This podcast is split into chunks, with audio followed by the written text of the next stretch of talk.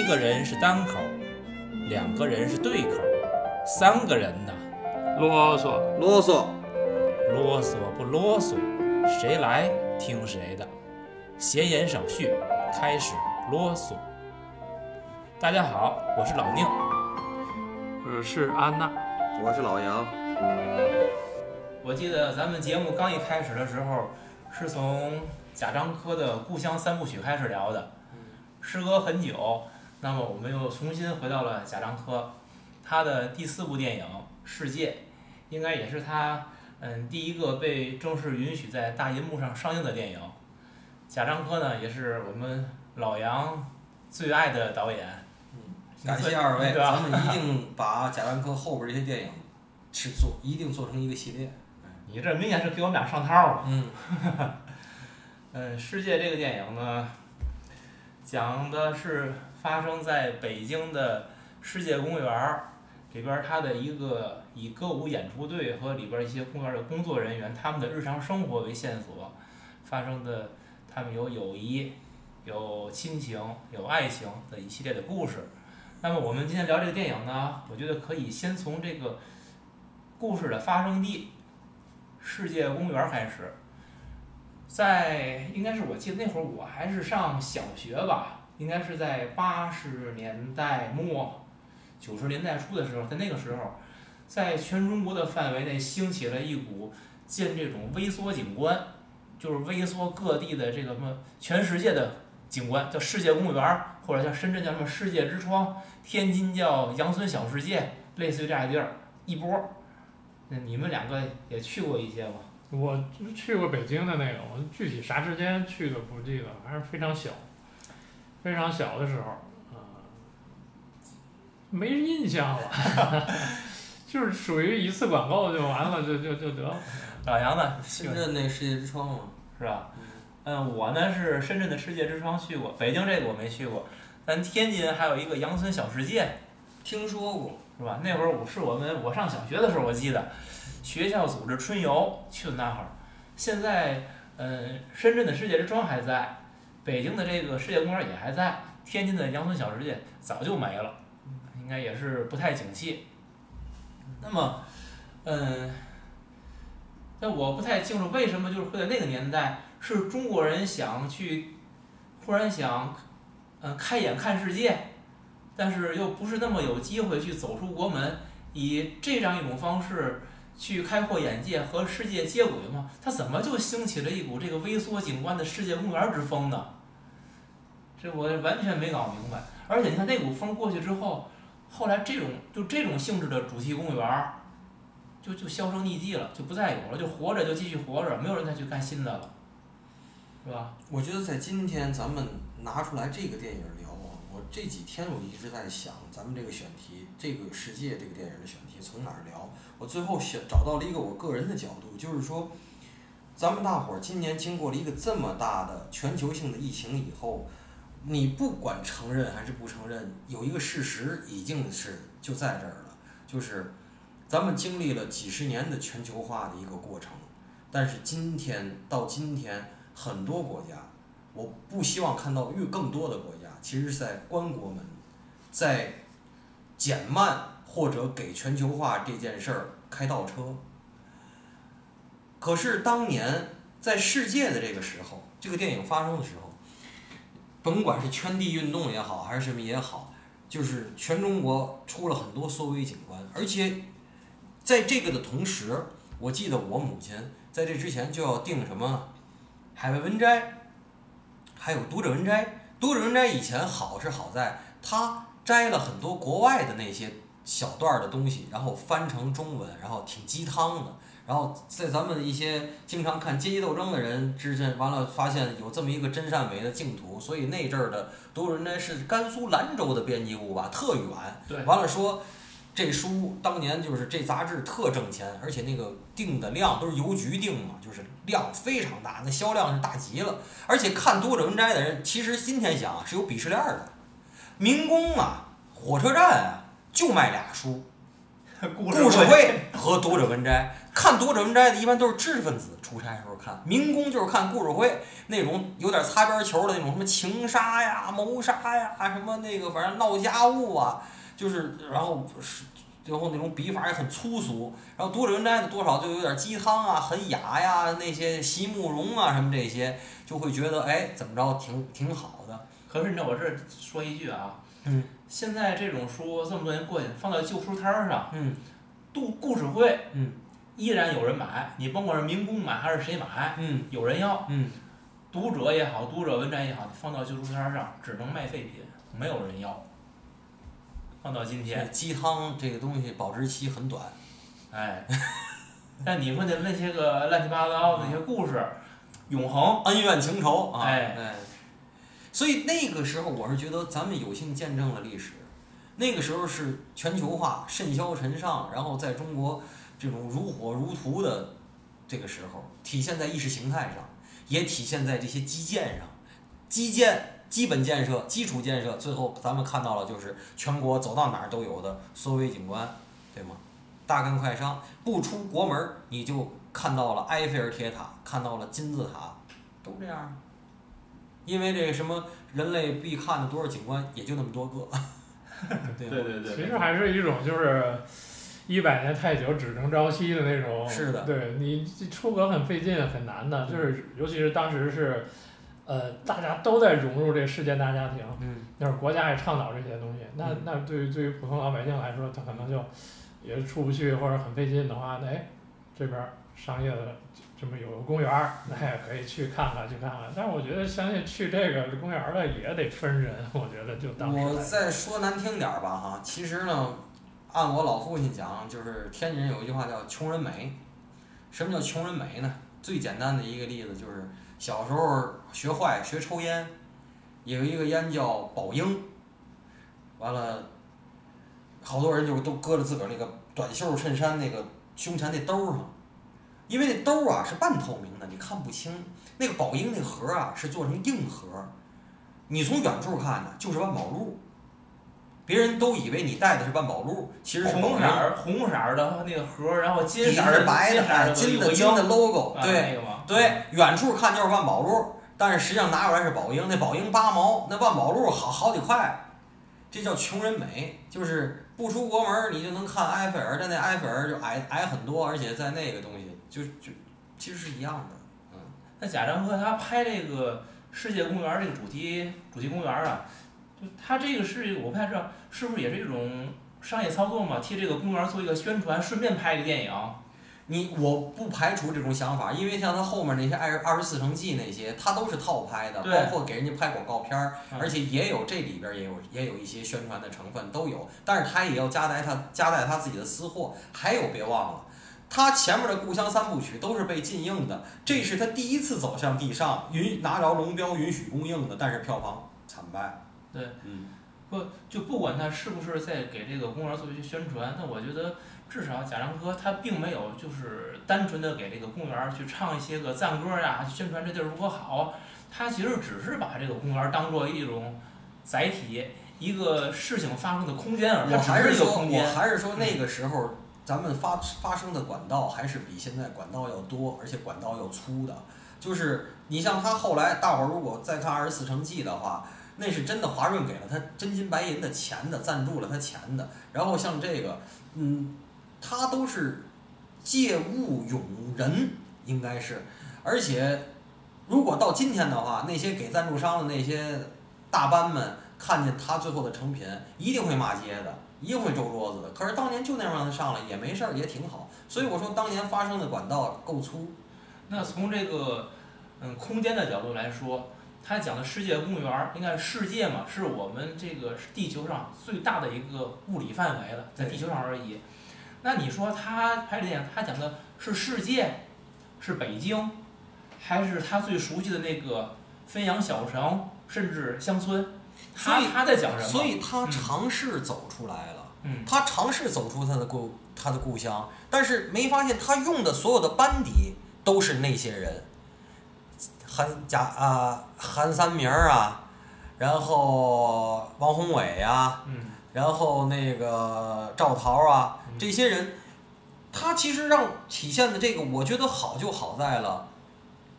这个电影也是被我以前低估的，就是我也以前人云亦云的认为就是不好看，很不好看。现在我觉得就是没那么不好看，而且他有很多他想说的东西在，就是当他和他身后带着这一个团体，不是团队，这一个团体纷纷的走出了自己分享的小城，走向这个世界的时候，你没发现所有的人都是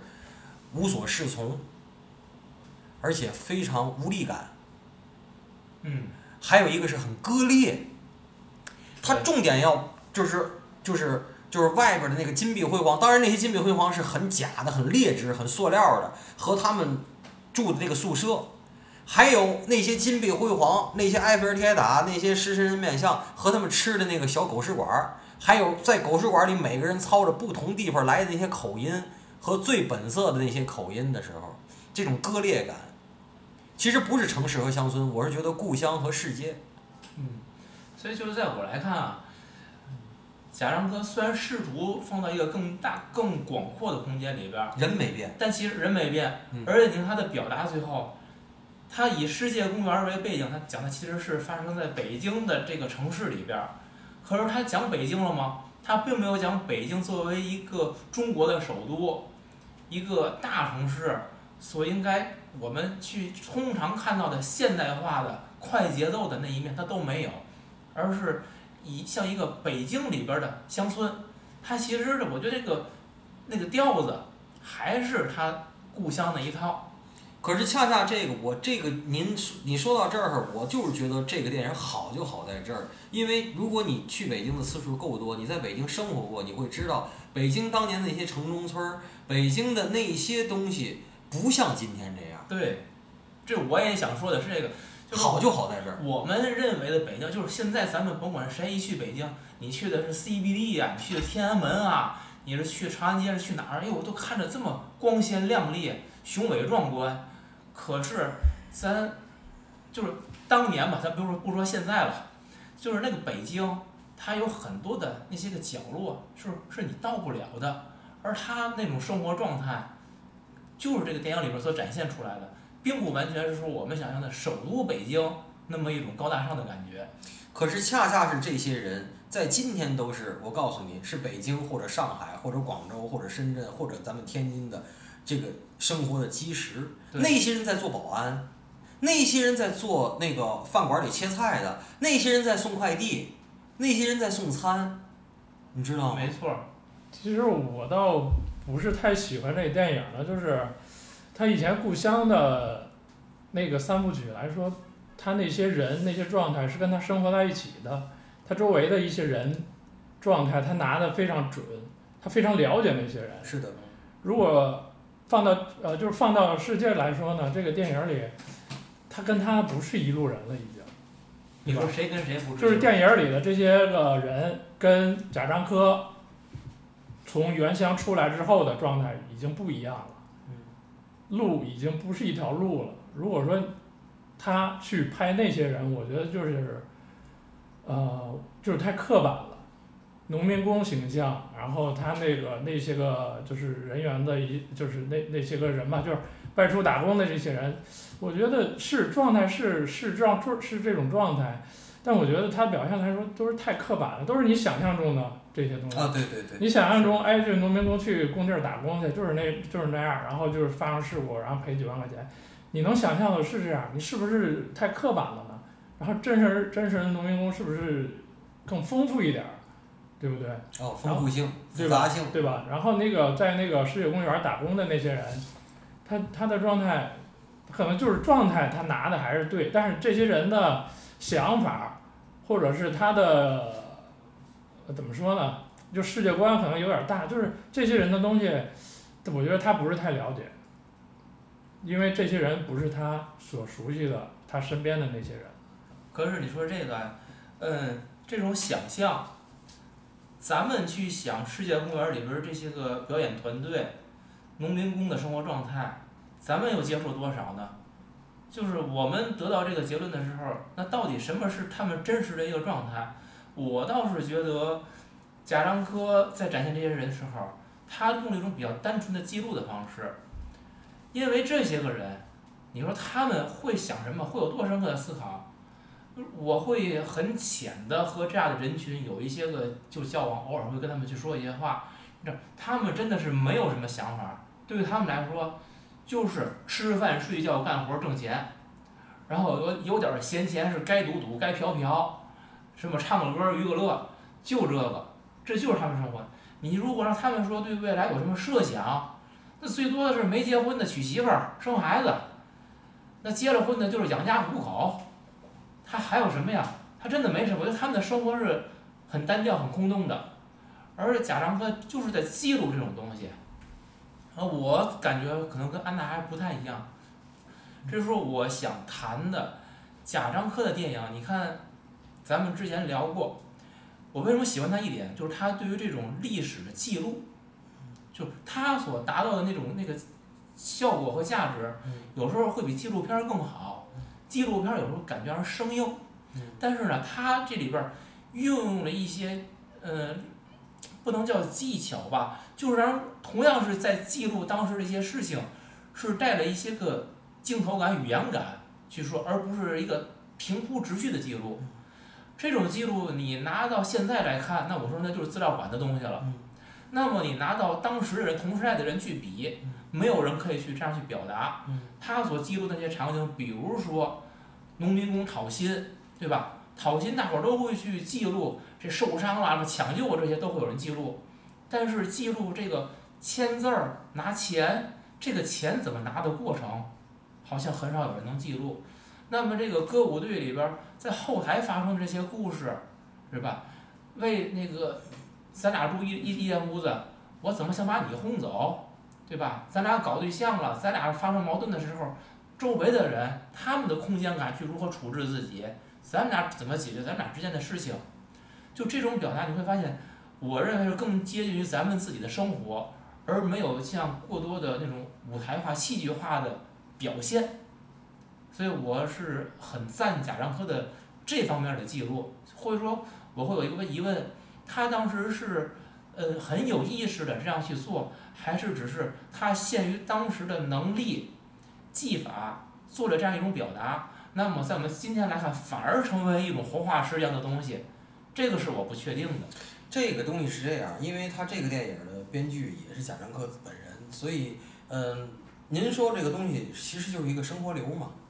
而且呢，不要忘了赵桃原来是干嘛的？赵桃原来是太原一个艺校的。就是舞蹈专业老师，我相信，就算赵桃没有，赵桃的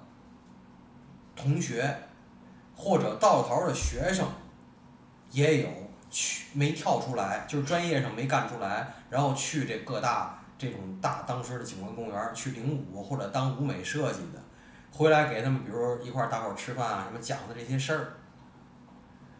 这个是就是，然后当然一个艺术家他都有发散，然后贾樟柯又听见了，然后就把这个发散成一个故事。我觉得这是一个，就是它是一个基于生活本身的一个生活流。所以就说有的时候就是说什么什么什么艺术什么源于生活高于生活，您说的这个恰恰是就是你不需要高于生活，你记录就好。嗯，它不会比它没比生活高啊，嗯。其实我倒觉得他的，呃，一个就是主要想表达的，我觉得他不够，或者他有，就是这些个外乡人来到这儿之后，你在北京生活，你靠的应该就是人际关系，你主要应该就讲这些个人际关系，对吧？你在这个同事之间，然后还有你在这个这个这个，你们在这个就是老乡之间，是有一套东西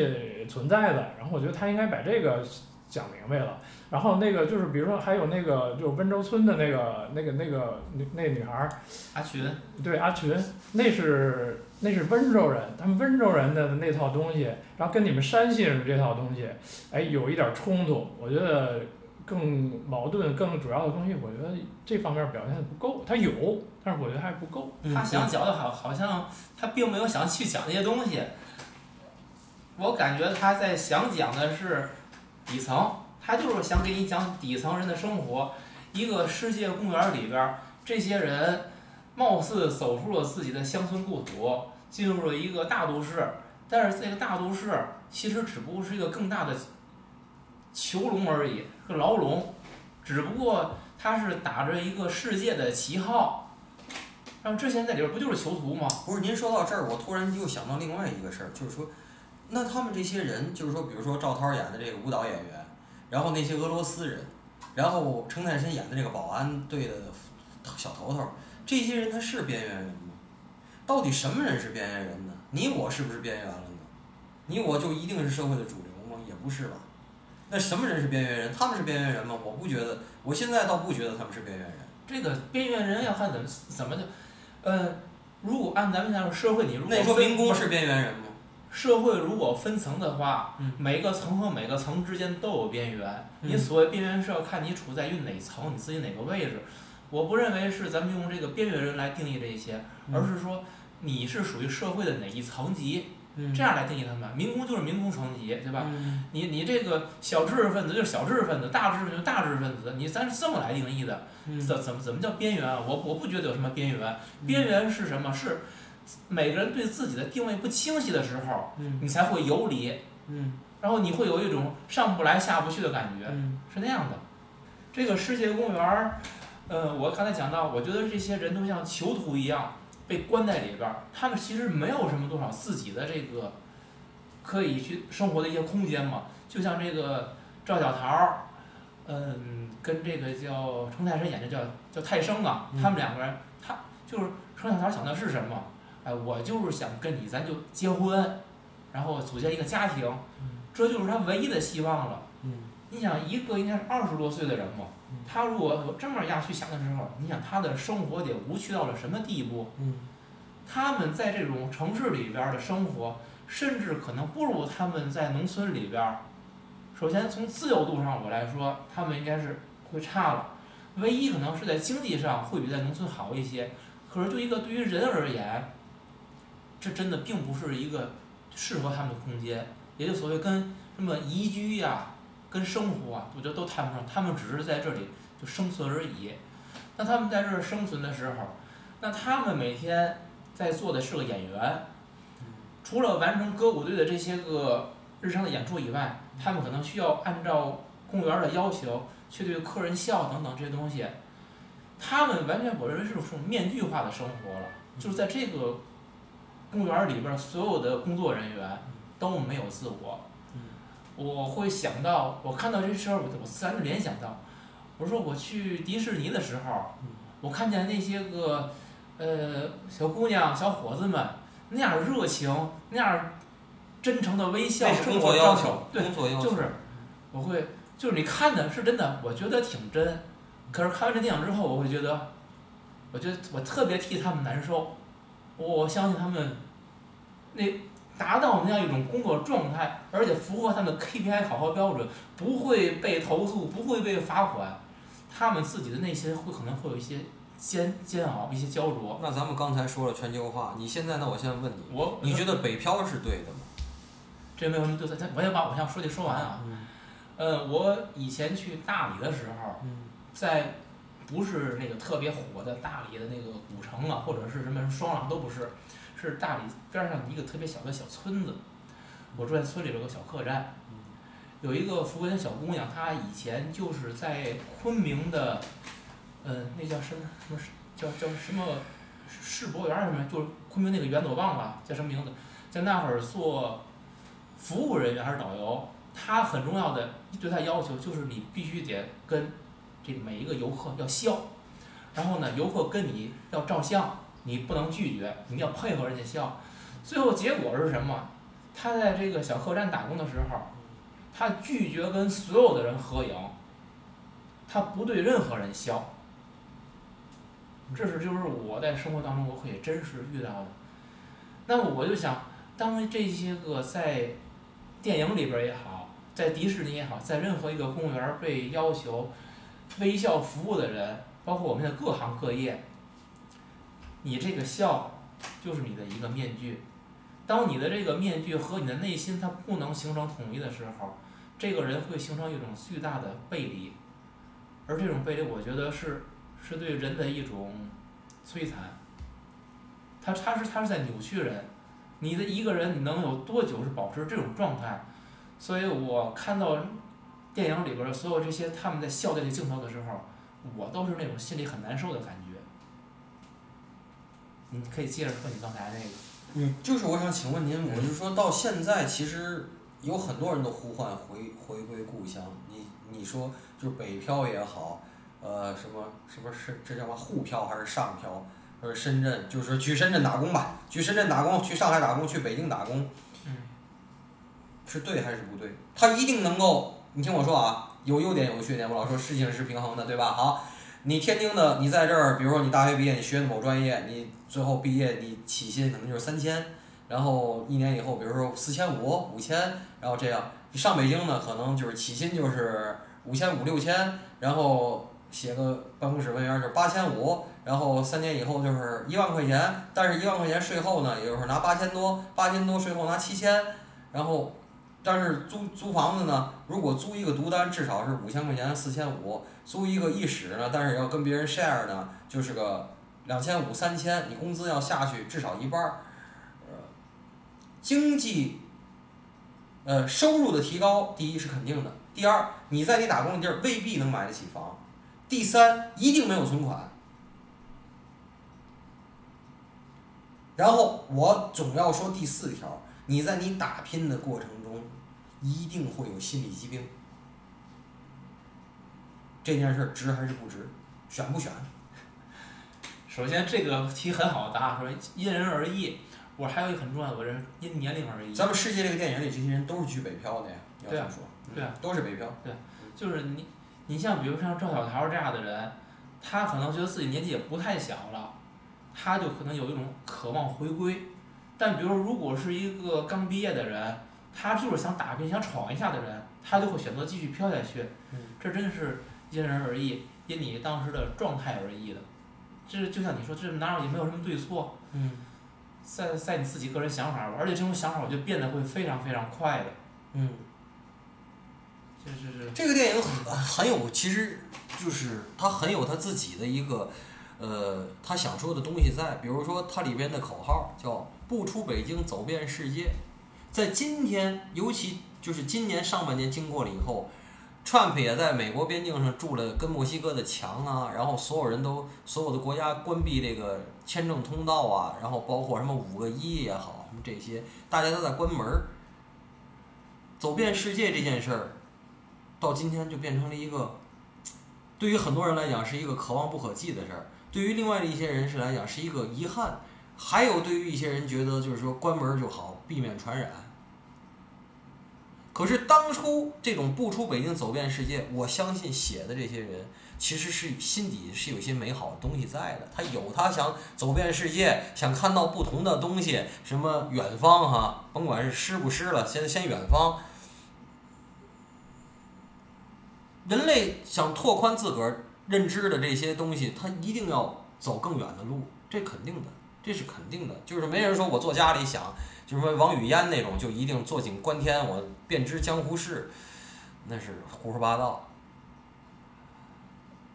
然后这是一个往小里说，他说那个里边电影里有一个情节说我去印度，什么打破一个藩篱，什么意思？就是这儿就是印度那个泰姬陵嘛，旁边就是金字塔，它没有任何墙，也没有任何国境，也不用签证。你在今天看很荒诞，非常非常荒诞。所以这个零四年的电影到今天十六年过去了，我倒觉得有重新拿出来再看的意义。嗯，这个事儿呢，还有一个问题就是，我看这个电影，我每次都会想起来，我哥们儿，我一个哥们儿是在这个呃番禺下面那个三角镇是开工厂的，他给我讲过很多。呃，你看这里边就有，就是后来在《山河故人》里出来的那个，就是赵桃在故乡的那个那个男友来找她，兴冲冲的来找她，然后遇上了程泰深，完了他就果断的介绍，完了俩人还故作亲热啊，在那个破饭馆里头，哎，然后然后就是一个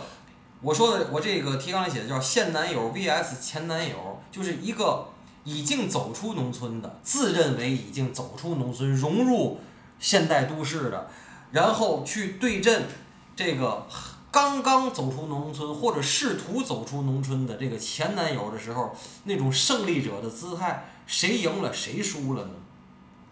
人家要出国呀，这是胜负未定。啊，对呀、胜负未定，对吧？可是其实包括后来，你看他那些同宿舍那些人打起来去外面，然后就外面的那些，比如说有有钱的呀，然后什么这些，他这些人在聊这些东西，我就想起我哥们儿给我讲的一个事儿。为什么当年后来贾樟柯在《天注定》里不也拍这个东莞吗？为什么东莞会出来当年那么那么牛逼的那个那个产业？他们现在是这样，就是这些人呢，从家乡出来打工，这些打工仔、打工妹，比如到了长三角或者珠三角，我哥们儿是在珠三角这个，珠三角这个这些厂子都是电子厂和塑料厂。一般来讲，他们厂子里的比例啊，就是十比一，好的是五比一，全是女孩儿，所以男的在那儿特值钱。而且好多女孩儿和男孩儿在老家都是结了婚、有了孩子的，而且他们农村人也没有什么早婚早育，有的就是十八九就结婚了，甚至是十七八就有了孩子再领证都有，所以就出来以后，就是然后就住在一块儿，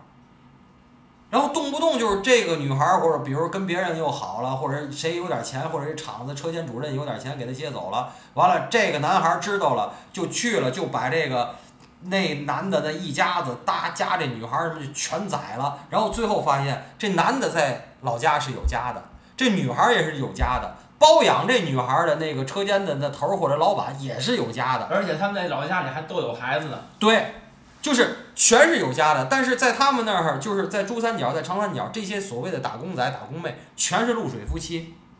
而且男的一男难求啊，就因为这是那个男女比例非常失调决定的。然后呢，女孩如果这厂子不行了，或者没有订单了，女孩就去东莞。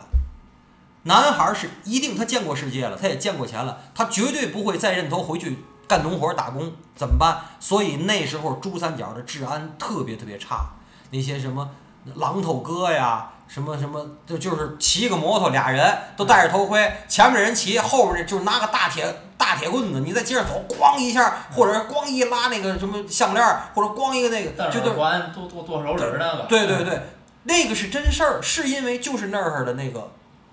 他那些打工仔的那些社会结构决定的。他们只要见过钱了，那些男孩是绝对不会回去的。你让他，你让他再好好的面朝黄土背朝天，不可能了。但是他又没有一技之长，干嘛偷啊抢啊？就是咱们小时候看那拉子那流浪者那说呢，去偷去抢去杀人去放火，就是那么着啊。女孩怎么办？没有一技之长，就操皮肉生意，就是这是最古老的一个生意，没无污染嘛，无烟工业。所以到回到咱们这个电影儿，它这些所谓的醋海翻波，这些所谓情仇，有荷尔蒙吗？有，但是其实是整个这个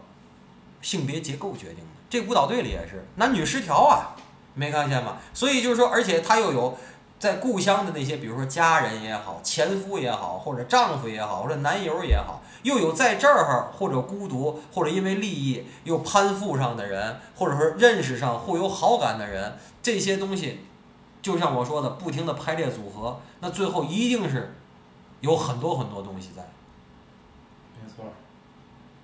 然后程太生呢，又后来呢，自个儿觉得小有所成，又认识了那个温州小女老板，而且一下就看出来了，咱们北方人和南方人的这种男女观。人家那女的特大气，就是你猫我你什么的都，这都无所谓。但是呢，啊，你那个你女朋友怎么样啊？然后你老婆怎么样啊？这那个，就人家给你点的很清楚，就是你可是对吧？你可是有女友的人啊，你还跟我在这儿这个那个，但是我也不拒绝你对我示好，对吧？但是程太深就陷进去了，这是一个标准。我认为在那个零四年的电影嘛，那是零三年、零二年拍的那种，在那个年代表现那个姐弟恋。如果就是你说的，如果放在二零一四年，已经有小狼狗的概念了，再拍一定不是这么拍。当年那个小狼狗的程太深在人家那女的跟前就是一个小狼狗，那小狼狗的那种那种青涩哈，就是虽然自己觉得颇谙世故，但其实在人家那种社会女跟前，那你就屁都不是，一下就能看到你看成光着的，所以那种我觉得挺挺挺具标本感的，我是觉得，嗯，这个电影里边儿，我觉得这个乌兰巴托这个意象挺有意思的，就呃，俄文版的，这赵小对乌兰巴，咱说乌兰巴托几个啊？第一，赵小赵小桃的以前老家的男友来了，说出国，我以为去哪儿了，结果一说去蒙古，嗯去乌兰巴托，嗯，从俄罗斯来的这个跳舞演员，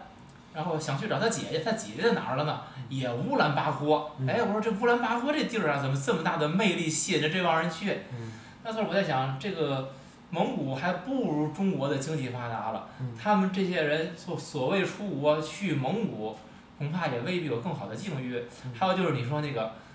乌兰巴托的，那是乌兰巴托的夜乌兰巴托的夜。的夜嗯，这俄文版的，哎，这这太有意思了，这个。嗯，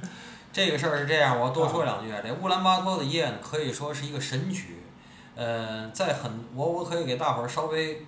普及一下，它呃有几个很有名的版本儿。一个是这个，就是在选秀节目里，好多那种炫技爱炫技的选手都爱唱这个歌儿。然后呢，还有两个版本儿是我个人很喜欢的，一个是一个非主流的，就是左小诅咒的版本，可以大家去找来听听。还有一个是丽江的一个歌手，叫做小松，他是丽江可以说古城里最有名的酒吧，叫江湖酒吧那个主唱。他在自己江湖乐队唯一的一个专辑里出了一个录音室的版本，我认为非常不好听。大家可以去优酷上找他那种喝醉了在酒吧里围炉唱的那个版本，非常好听。有很多呃半老徐娘吧，我亲眼看见的，就为了听他，而且就为了听他这个歌。他这个人就擅长俩歌，一个是这个歌，一个是《女儿情》，每晚上每晚每晚上都要唱。哦，哎，一张嘴那豆沙喉，那个很沙哑那豆沙喉，一张嘴那底下呢就是满堂好。大家可以去优酷上看看他的现场版本，比他那个录音室版本要出彩的多。这个歌呢是一个怎么说？我只能就歌论歌，这个歌是个神曲，这个地儿不能多说。你说哪个地儿不能？乌兰巴托这地儿不能多说，哦，钓鱼岛是中国的，没错儿，嗯，台湾是中国领土不可分割的一部分，没错儿，一个道理。是的，其实这电影里好多东西啊，都是来自于对比，你知道吗？就是一个是画面对比，嗯那个这儿给你呈现出一个埃菲尔铁塔，然后前景呢是一个拾垃圾的一个老头儿，这这这就是贾樟柯的安排嘛，就是那个那个算是现代文明，然后这是你们自己文明的一个现状，就是它大部分东西都是来自于这儿，然后对比呢还是还有一些东西就是一些人的对比，比如说那个阿群，她是温州人，温州人她老公他也出国了，他去的哪儿呢？去的法国，嗯，但是去了法国，他住在哪儿呢？啊，唐人街。然后你像这个赵小涛的那个前前男友也出国了，哎，出哪儿啊？去乌兰巴托。哎，你看这这也是来自于对比，对不对？一个是去法国，一个去去蒙古，哎，这就很有意思。他所有的这个矛盾或者有意思的点儿，都来自于这里这种对比画面儿的呃人的这个际遇啊，或者是一些心情啊，我觉得就是他值得思考的就在这儿，是吧？呃，就是可能就是就是咱俩的观感就不一样，你会你会看这电影有些思考，我看这电影真的思考啊觉得不多。嗯之前提到那些个他的记录，给了我真的很深的印象，就是我列罗列了几个，就是电影里边儿在咱们现在看来可能已经消失的或者仍然存在的一些个纪录片式的镜头，还没有实名制时候的火车站的那个景象，真的火车站，你看送别的景镜头，我觉得看过很多，都是在站外边儿，给你行李走吧，要不就是到站台上把行李递上去，你走，太多了。但是你说你见过有在这个刚从进了大门，在进站大厅要上二楼楼梯，在这个位置的送别，你几乎没见过这样一个镜头记录，这极大的唤起了我的记忆，而这是其他电影没有做到的。再有就是这个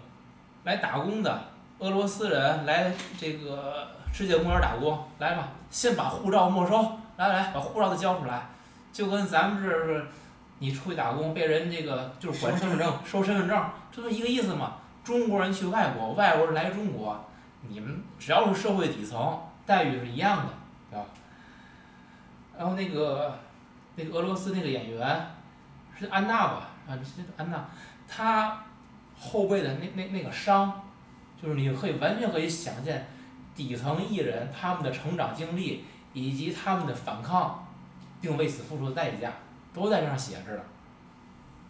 还有那会儿的一个工资的记录，世界公园儿一个普通的工作人员，二百多块钱的工资。这电影是二零零四年吧，是吧？对，啊，二零零四年那会儿是这样一个工资的记录，啊，我记得我那会儿，你看，就那会儿二零零几年，一个月你大学毕业生一千五到两千的一个工资，应该是一个很正常的市场价格吧？他那会儿一个保安二百多块钱，包括还有那个陪酒女那个状态的记录，真的我真的感觉别的别的电影没有那样去讲，就是他镜头是什么？那个女的喝吐了，在那块儿吐成那个样子，完事儿有一个人过来给，这是这来数钱这是你的小费，就就数钱。这些个场景啊，本身让让咱们去谁去说，你可能都并不觉得去很陌生，但是他这种就是展现的方式，真的就是我们在这个每一个地儿，你所能看到的真实情况，它就是这样的，就是一边喝酒喝到吐，喝到满哪儿流流酒，然后一边手里边点钱，个性不就是那样的吗？陪酒女的形象，其实这个我倒有个想法，不知道二位怎么看，就是它电影呈现的是这种，哎，就是底层生活的不易，对吧？但是我觉得你是不是还有一种想法，就是赚钱很容易了，对不对？你说陪酒女天天喝酒干嘛呢？她她也有她一套策略的，他他能她得保证她不喝多呀，对不对？她才能把这个钱非常完呃高兴的和赚到。对吧？而且他他赚钱比你普通人要容易多，对不对？我觉得这个是不是贾樟柯对这个这个行业或者对这个有一点儿就是，哎，就是救风尘嘛，就是还是这个话题，就是我觉得是不是有有有点儿这个东西我同在，意，我同意啊，对吧那个就是大家都是呃就是说出来就是冠冕堂皇的，就是哎这个东西在剥削女性了，那那你站在女性的角度来说，她就是从业人员的角度来说，她她是个什么状态？她是觉得你也剥削我，还是我也享受我这赚钱的过程？这个我也同意，我我不觉得这是什么剥削。陪酒女的特点就是前脚骂街，后脚给钱嘛。她有她自己保护自己一套策略，但是如果你给的钱足够多的话，她的策略也在调整啊，她的底线也可以不断降低啊。所以我就觉得他这个东西有点儿那个，就刚才我说的那个太刻板了，就是，呃，为什么就是那个俄罗斯那女孩安娜去那儿那个，哎，完了俩人见面之后就开始哭呢，就是，哎，我不想解释这些东西，他还说了那么一句，哎，为什么呢？你你赚了钱，你还不想解释还哭，为什么呢？就是还是他对贾樟柯的思思维里，就是这这底层的这些东西，就是还是我想象的，就是你生活不易，受了剥削了，受的那个，我觉得还是有，但是我必须承认是有，但是我觉得他是表现的还是片面了一点。电影里边那俄罗斯女的，她跟赵小桃相拥而哭，为为什么他们俩会相拥，会成为朋友？他们俩会哭，因为他们是那种没有完全放弃自我的社会底层，他还有这个自己的一些个想法，一些个憧憬。赵小桃会认为自己的贞操是最宝贵的，那个安娜会认为我要去蒙古去乌兰巴托找我的姐姐，那是我的希望所在。当他们还有希望的时候，他们就会哭泣，而那些个在洗手间都吐成那个王蛋样了，然后反手就点钱那个，那个是属于已经拿灵魂和魔鬼去交换了，他就没有什么没那么严重吧？那样人有灵魂吗？你啊没那么严重，没那么严重。啊，没您您您您又说的太那个了，就意思就是说，他们已经不需要什么东西了，我只需要一个交换就可以了，所以在他们身上不会发生那些个带有感情的东西。而只有在这个俄罗斯的安娜和这个赵小桃身上，他们身上才会有悲剧。就是赵小潮为什么最后他会去死，嗯对吧？安娜本来只是想做一个歌舞剧的演员去赚钱，攒够路费去找她姐姐，最后去不得不做了陪酒女，嗯是吧？他们是属于被生活裹挟的那一个，而始终却不放弃，但不放弃也没有办法，最终是生活让你放弃，嗯？我想接着说一个事儿，就是说我接着说，像我知道的珠三角那些打工仔、打工妹的乱象，你没发现他上去就表就表现那程泰山作为现男友，于遇见赵小桃，他干嘛？他就上下其手就很色，然后就是就非常色。你知道其实这说明什么吗？是他精神空虚。一当然第一是荷尔蒙年轻，对吧？还有就是不读书不看报，他没有别的事儿，满脑子想没有别的事儿。除了就是上班拿工资，当一天和尚撞一天钟，剩下就是，哎，我能给他，给他办了，这事儿就就行就行了。就是，这是打工仔他们这个群体的一个整体的状态。呃，要不然就是不交女朋友换女朋友，所以他们那边这种这种事儿就是醋海奔波的事情非常多。要不然就是上网吧，要不然喝大酒，这是他们业余生活就这三件事儿，就这三件事儿。在这个歌厅里边儿，那里边儿还有几个客串，嗯，刘晓东，对吧？对另外另外那个是谁？王小帅是吧？王小帅，那个安娜可能觉得王小帅演的比较好啊。嗯我当时我就特别乐那个刘晓东，哎呦，我唱歌那个卖力气，那个劲儿，哎呦，太我跟你说，哏儿了所以就是说我自己亲亲眼我也经历过这样的场景。刘晓东啊，因为什么让他拍？刘晓东私交跟贾樟柯关系非常好，因为后来还贾樟柯拍给他拍电影贾樟柯给他，拍那个纪录片儿叫《东》，因为刘晓东一直跟贾樟柯一样关注这个三峡的这个移民的事儿嗯。对然后他刘晓东是专画那个大幅的，而且是在中国现当代是领军人物，这画很贵很贵，是个人很有钱啊。是，然后呢，就是俩人是好朋友。这个《向天再借五百年》这个歌儿，我跟你说，在歌厅里头，你只要听这个歌儿从哪屋里出来，你只要从那个门那个玻璃，现在那玻璃都不许封了啊，你从玻璃往里看，唱那个歌是单独一个群体。唱这个歌人没有二十多岁人，三十多岁人都少，知道吗？是我二十多岁的时候的四十多、五十多、六十多的人唱，我二十多岁的时候，我听见四十多、五十多、六十多人的唱，我跟你说，然后得旁边得至少坐俩女的，然后一般都是甲方或者某局、某处、某科，得这么喊，哎爱唱这种，还有唱戏的，嗯。还有唱样板戏的，嗯，呃，唱什么“路见不平一声吼”的，唱“向天再借五百年”的，嗯，哎，然后呢，再喝多点儿呢，就要求唱评剧的，哎对，你说这个地方就是我在客厅，我？做要听我做评剧的，我做 DJ 那会儿，嗯唱评剧的那是一个群体，嗯，唱这个爱拼才会赢的哎一个群体，真的点播率非常高，是有群体的，你说太对了，对吧？它是一个特定人群，知道吗？嗯，喝多了该唱路灯下的小姑娘了。路灯下的小姑娘好像还真不多，真的跟不上，那歌儿太快，点播你知道吗那个是点播率极低的，真嗯嗯的嗯是。还有自个儿觉得自个儿有品的人，还要唱选择。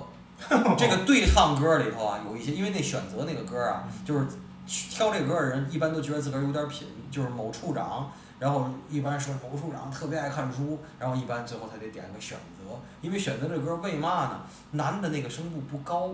不用拔高，就随便一唱就行，女的那声不高。那那那小姐，那你唱嘛都得跟着唱嘛，对吧？所以，但是一个群体，但是一个群体。王小帅，所以说这电影里没有用叶倩文的歌儿，我觉得他是不是，呃，对，还是我觉得还是他对这些人投入的不够深，对吧？你像他投入深的那些个东西全，山河全故人啊全用了叶什么的，对倩文了，对对，那是真情实感是吧？真情流露啊，你说是。对。还有就是说，咱这个这个安娜提出来这个导演啊，我觉得真的导演得会演戏。姜文咱就不说了，我我还真觉着，你比如说你贾樟柯一开始在《后会无期》里演那二溜子开普桑那蹦下来，哦演真好。我觉得贾樟柯自己演的，冯冯小刚也可冯裤子也可以，对吧？嗯可是也有不会演戏的，就在那个刁亦男差着，就刁就说就是他刁亦男，他那演的演的那叫什么玩意儿刁亦男是很差哈，啊，但是刁亦男电影那个路子我喜欢。呃，咱再说这电影里边儿关于生活的记录啊，就这个那个工厂，嗯阿群，温州人阿群，他开那个工厂，嗯也是那种那种状态的记录。我我想你看你也接触过那样的工厂吧？是的我我我也接触过。我觉得那个工厂某种程度上其实可能还美化了一些，嗯实际现实工厂可能会比那个更差。嗯包括工厂里边儿的人的状态嗯，就像就类似于歌厅里边儿那个歌厅不是不是歌厅，就那歌舞队的经理会潜规则他那个里边儿那些队员刘有有，工厂里边儿领导嗯潜规则自己的员工，你看讲东莞的那些工厂嗯对吧嗯？都都是那个样子的，包括那种恶劣的工作环境嗯。我以前接触过的工厂，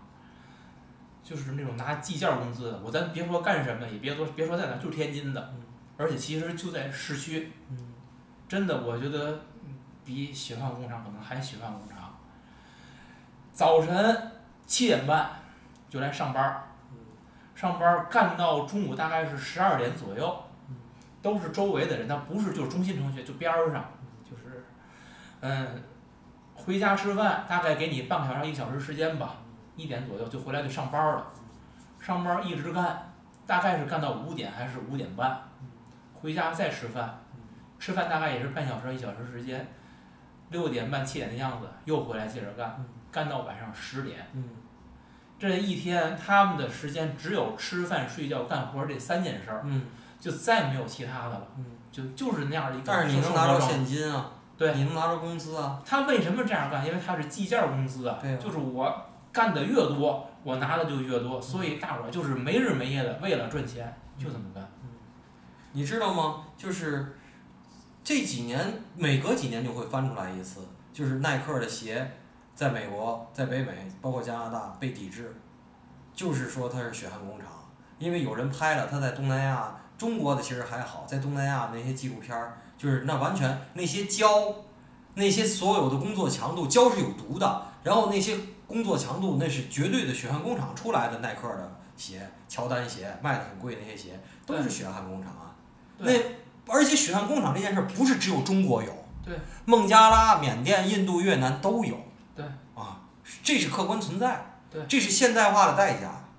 你在家务农种玉米棒子，最后就是拿玉米棒子换西瓜、换盐，可是你出来打工，你最后能拿着人民币，能拿到现金，这就是现代化的代价。对，嗯。而且真的是当时就是那个，你就是以西安为例，你能看见那个价签儿上面儿嗯。打的是售价，嗯。十几美元，嗯。这个应该是贸易商吧，跟工厂去谈的时候，给工厂那那个钱是十几块钱人民币，打的价签儿可是美金，就是那价格真的会差五到十倍，然后那个经销贸易商会跟工厂几毛钱、几分钱的去抠啊，那是啊，就我是干这个对对，你你应该最清楚对吧？吧？对，你比我会清楚的很多，就是那个状态。然后那些工人为了每一个计件儿的几毛钱、几分钱，真的是在拼命，那个状态。这就是现代化的代价，这个没有没有说的。但是就是这种状态，我觉得，咱们觉得在谈这电影嘛，贾樟柯记得不细，但是呢，他从侧面上，他至少给你看到那会儿那个工厂是那样一个状态，这么一个逼仄的空间，一楼二楼区分了两个，一个是管理，一个是生产，那个小空间，它就是一个一个体一个体系了，就是。然后最后我觉得很演的很好的一块儿就是是潘三明演的从老家来人，那个二姑娘因为出工厂死了嘛，她带着老老家的二姑娘的爹妈来这个领赔偿金，对吧？签字儿，然后这个那父母把那个三万块钱捏到最底装装到里边，这个有两点，第一个三万块钱，他们给出了那个年代一个人的人民币的生